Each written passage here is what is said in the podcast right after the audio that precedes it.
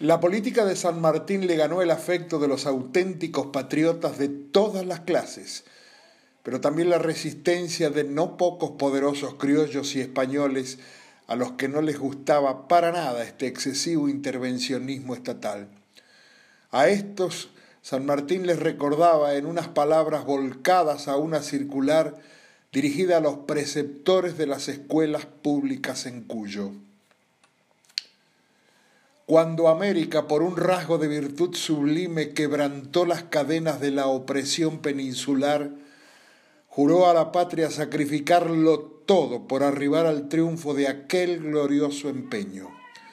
Así es que desde entonces debió desaparecer entre nosotros el ocio, la indiferencia, la molicie y todo cuanto podía enervar la fuerza de aquella valiente resolución. Consecuente a esto, la actividad, la dureza de la vida armada es el verdadero carácter que debe distinguirnos. No es suficiente el sacrificio de nuestra fortuna, es preciso dar el sosiego, nuestra existencia misma.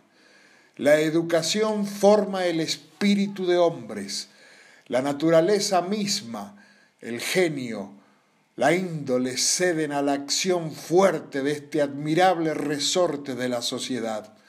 A ella han debido siempre las naciones la varia alternativa de su política.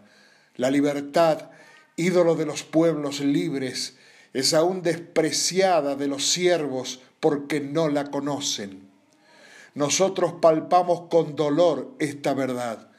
La independencia americana habría sido obra de momentos, si la infame educación española no hubiera enervado en la mayor parte nuestro genio.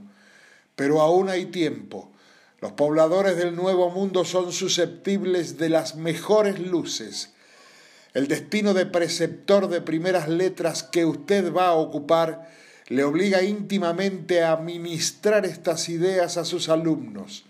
Recuerde usted que esos tiernos renuevos dirigidos por mano maestra, formarán algún día una nación culta, libre y gloriosa. El gobierno le impone el mayor esmero y vigilancia en inspirarles el patriotismo y virtudes cívicas, haciéndoles entender en lo posible que ya no pertenecen al suelo de una colonia miserable, sino a un pueblo liberal y virtuoso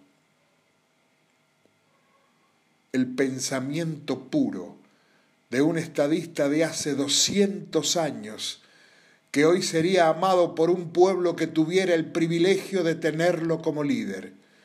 Fue argentino, fue bien mendocino, es el padre de la patria, don José de San Martín.